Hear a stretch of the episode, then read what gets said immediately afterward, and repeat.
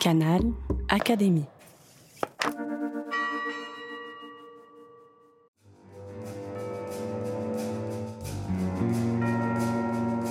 Petite histoire de science.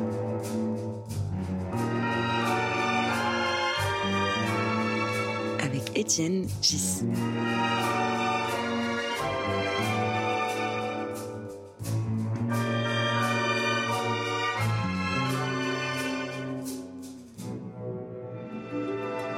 Podcast de l'Académie des sciences. Je suis face à Antoine Triller. Antoine, tu es secrétaire perpétuel de l'Académie des sciences, tout comme moi, puisque nous sommes deux. Et à l'occasion de ce colloque qu'on va organiser le 30 avril prochain, j'aimerais qu'on parle des erreurs. Et toi, j'ai vu que tu vas nous parler d'une sorte d'erreur en biologie, plus particulièrement dans la théorie de l'évolution. Alors, de quoi veux-tu nous parler? Je t'écoute.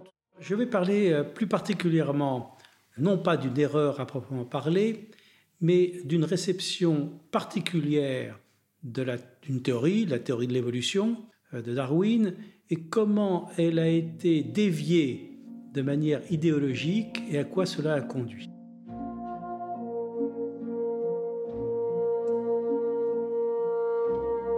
Pour euh, nos auditeurs qui ne connaissent probablement pas l'histoire, Darwin, c'est milieu du 19e siècle. Je crois qu'il faut revenir quelques pas en arrière. Les questions sur les origines de l'homme ou de la diversification des animaux ou des plantes, ça occupe l'homme depuis que l'homme est un homme. Mais c'est entre le 18e et le 19e que cette question est devenue véritablement une question scientifique.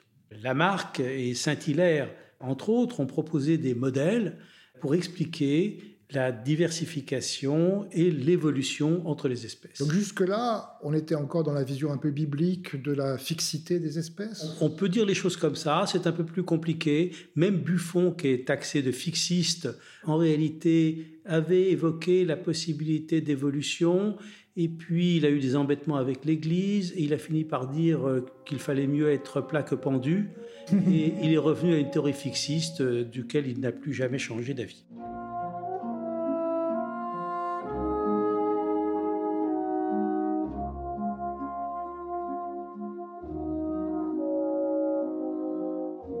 Pour nous, l'évolution est une évidence. On, se demande comment c'est possible qu'à un moment, on ait été fixiste. Comment c'est possible que des grands, des grands savants n'aient pas envisagé cette théorie de l'évolution plus tôt?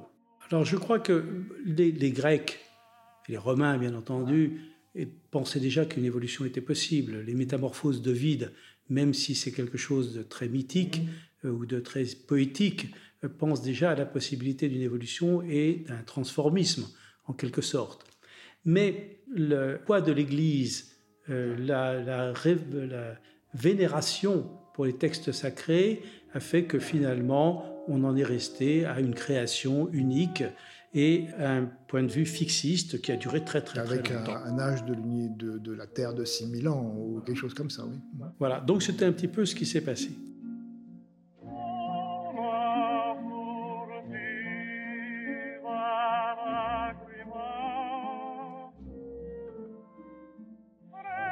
Toujours est-il que les mécanismes qui étaient proposés par Lamarck et par Saint-Hilaire étaient insuffisants.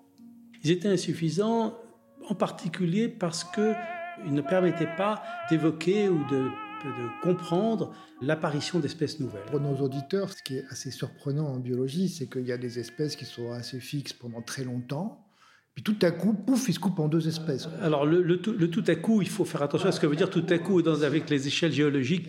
Euh, c'est des, temps très longs, hein, c'est des millions d'années. Hein. C'est pas facile à comprendre. En tout cas, toujours est-il que euh, la théorie de Lamarck sur l'hérédité des caractères acquis que nous avons appris euh, à l'école comme étant une théorie fausse, qui maintenant n'est plus si fausse que cela. Mais enfin bon, en tout cas, c'était la théorie qui prévalait.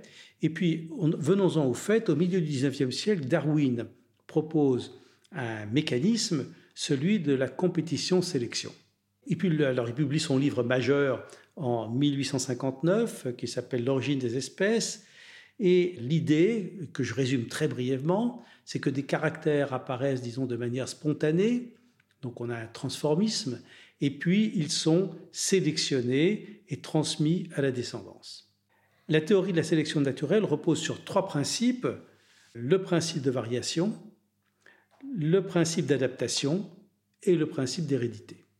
Dans le principe de variation, Darwin ne s'opposait pas explicitement à Lamarck.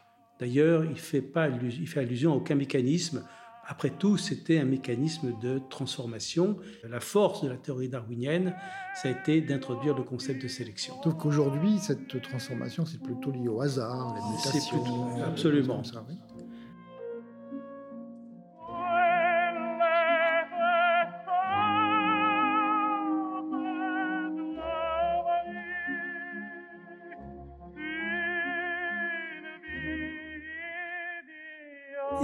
Pratiquement à la même époque, Grégor Mendel et puis quelques années plus tard, Hugo de Vries fondent la génétique et établissent pour la première fois les lois de l'hérédité.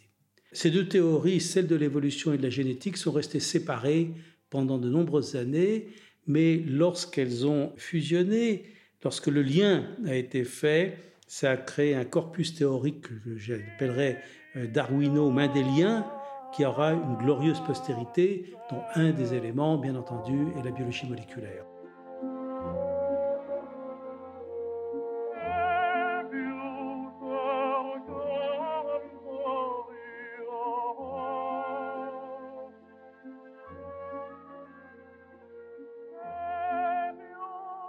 Il y a eu une hybridation par des théories, en particulier de type malthusienne, du darwinisme, et qui ont contribué à développer ce qu'on appelait le darwinisme social.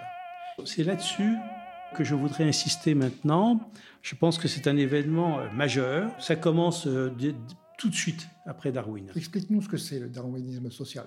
C'est l'idée selon laquelle l'évolution de la société humaine pouvait s'expliquer par des mécanismes de sélection de caractère. Y compris d'un point de vue politique, d'un point de vue, euh, on peut dire, marxiste, par exemple ah oui, oui, c'est les théories du libéralisme proviennent en partie de cela. D'ailleurs, il y a un événement qui est, qui est très intéressant, c'est que c'est survenu très rapidement. Dès que les théories de Darwin ont été publiées, dès 1860, il y a des textes qui vont déjà dans cette ligne-là.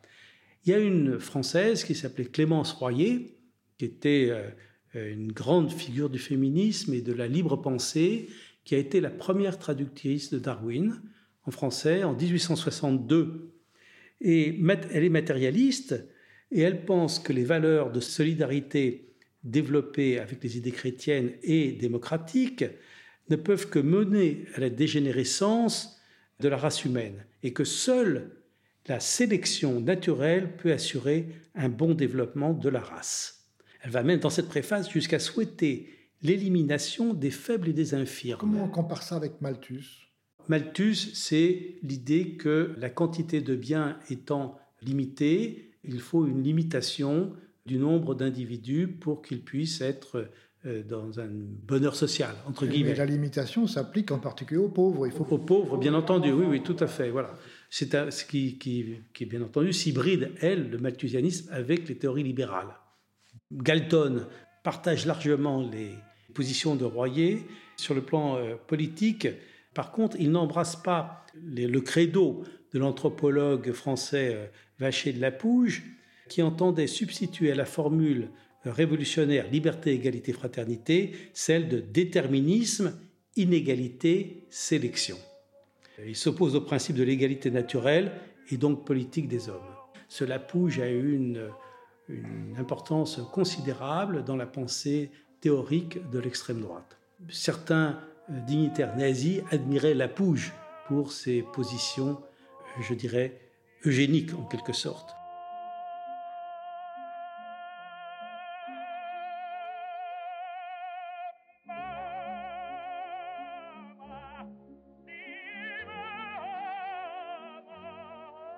les théories de Darwin ont servi de rationalisation scientifique aux théories de euh, Galton euh, sur les caractères héréditaires des qualités des grands hommes.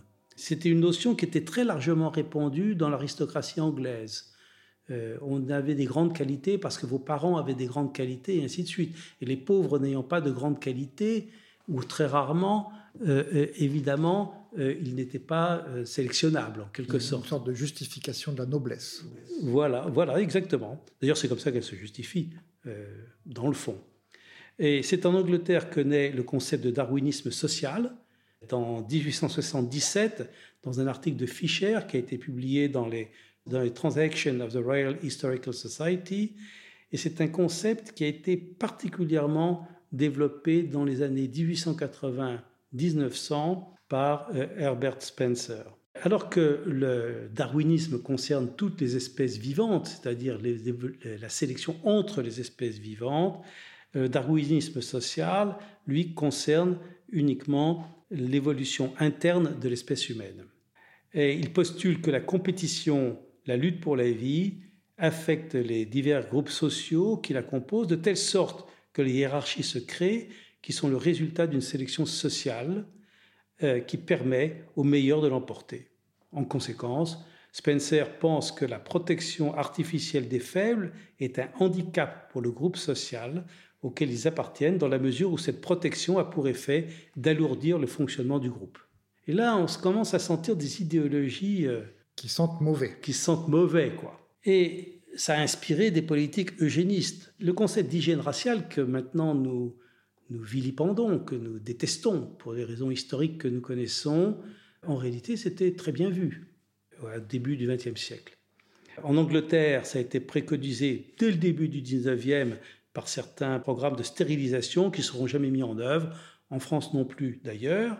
Par contre, aux États-Unis, entre 1890 et 1960, la stérilisation contrainte des pauvres, des handicapés et des immoraux a fait environ 70 000 victimes.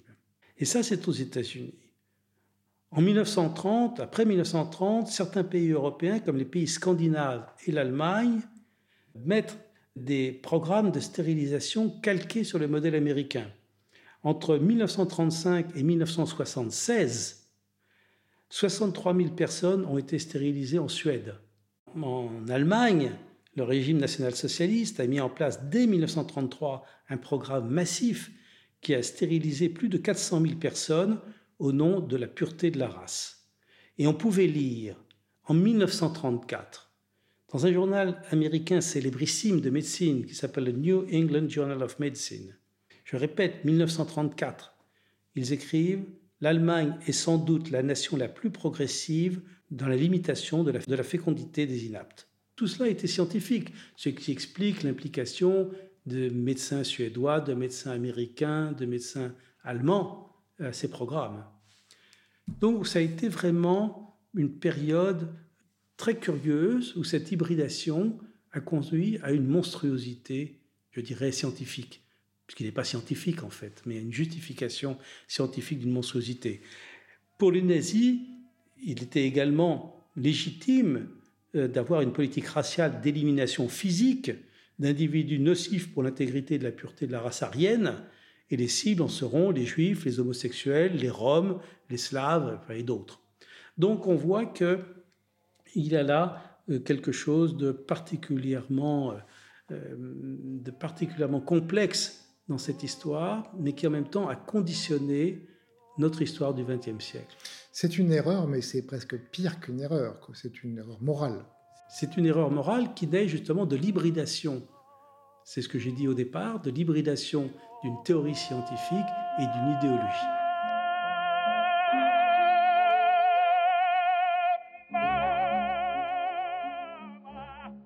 La France n'a pas été de reste. Mais elle n'a pas mis en place de programme eugénique. En France, c'est une histoire très complexe parce qu'il y a beaucoup de théoriciens de l'eugénisme, mais l'eugénisme n'a pas été mis en œuvre du point de vue, sauf dans un cas que je vais te dire tout à l'heure, qui est plutôt amusant. En tout cas, Georges Vacher de Lapouge, en 1886, c'est-à-dire pas très très longtemps après le développement du darwinisme social en Angleterre, écrit Il y a des familles de dégénérés, il y a des familles de criminels. Chez d'autres, le talent vient par droit de naissance, comme la santé, la force et la beauté. Ceux-là sont les eugéniques, et l'eugénisme est le sourire de l'hérédité, comme la dégénérescence et sa malédiction. Charles Richet, qui était membre de notre académie qui a été aussi un homme généreux, intelligent, humaniste, écrit en 1913, l'année de son prix Nobel pour son travail magnifique sur l'anaphylaxie, il écrit La sélection humaine, qui est un ouvrage qui est décrit comme un des plus violemment eugénistes, qui n'a jamais été mis en œuvre en France, bien entendu. Il y préconise la mise à mort des enfants anormaux, l'interdiction du mariage des incurables et autres dégénérés, l'envoi des dysgéniques en Corse ou en Irlande et leur stérilisation de force. En 1941, le prix Nobel Alexis Carrel, qui a été un grand collaborateur, est promu régent de la nouvelle Fondation française pour l'étude des problèmes humains. Elle collabore avec le régime de Vichy et enquête sur les qualités génétiques des familles immigrées de la banlieue parisienne pendant les déportations de Drancy. Le génisme social est encore défendu par le biologiste Jean Rostand, cela jusque dans les années 50. Quand il a compris qu'il y avait eu la Shoah, ça l'a fait se tempérer un peu, mais enfin, quand même, le fond était là.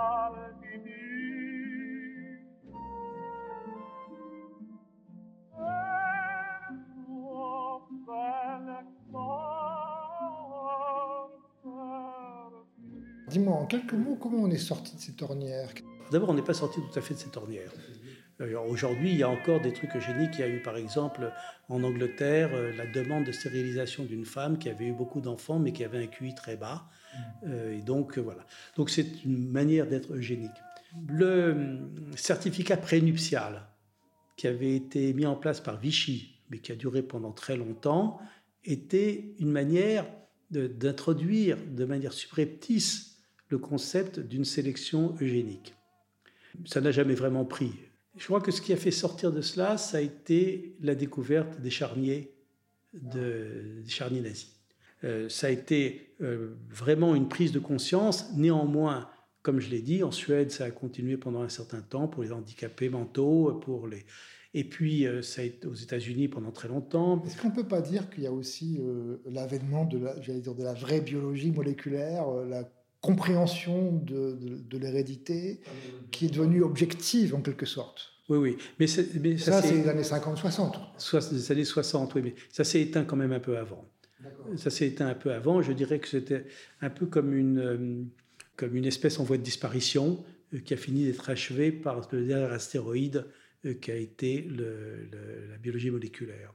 Je dis souvent qu'il en est des, de l'évolution des théories comme de l'évolution des espèces. Et qu'il y a des théories qui sont des théories euh, monstrueuses avec des processus de sélection par l'épreuve, par des faits spontanés ou des expériences ou des mesures. Et certaines théories, comme le darwinisme social, sont des monstres, des cul-de-sac intellectuels. Mais certains rameaux ne cessent de proliférer, de croître, parfois de manière cachée, pour ressurgir et se rappeler à nous alors qu'on les croit disparus.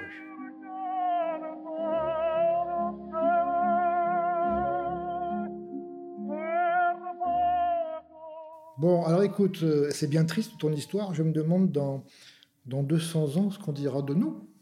Écoute, euh, c'est une très bonne question parce que je ne sais absolument pas, par exemple, ce que les neurosciences vont nous sortir, ce que l'interface euh, homme-machine va nous sortir, mais ça pose des questions éthiques très complexes.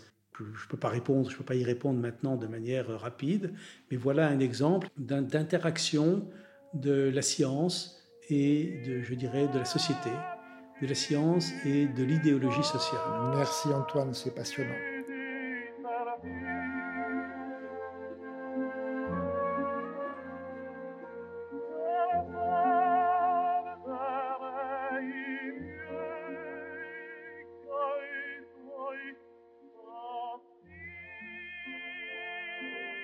Quelle musique illustrerait cette, euh, ce darwinisme social Je crois que je mettrais plutôt Una furtiva lacrima, voilà, chanté par Caruso.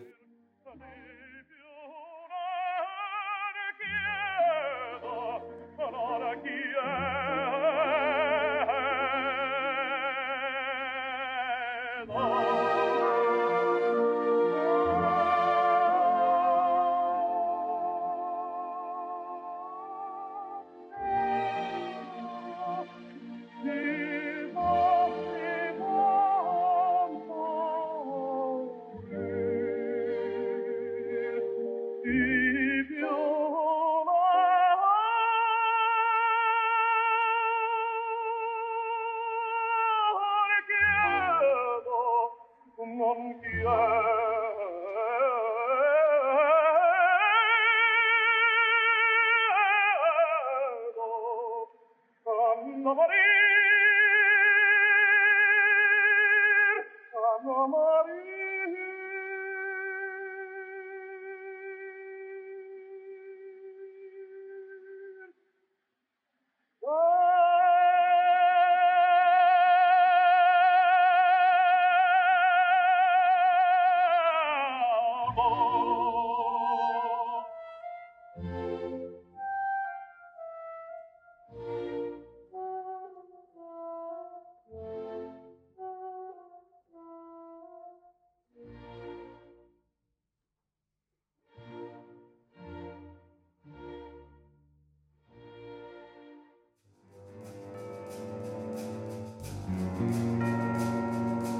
Petite histoire de science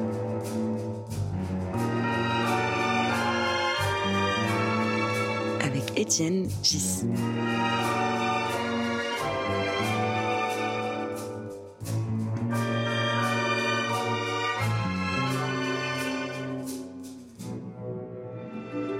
Le podcast de l'Académie des sciences. Canal Académie.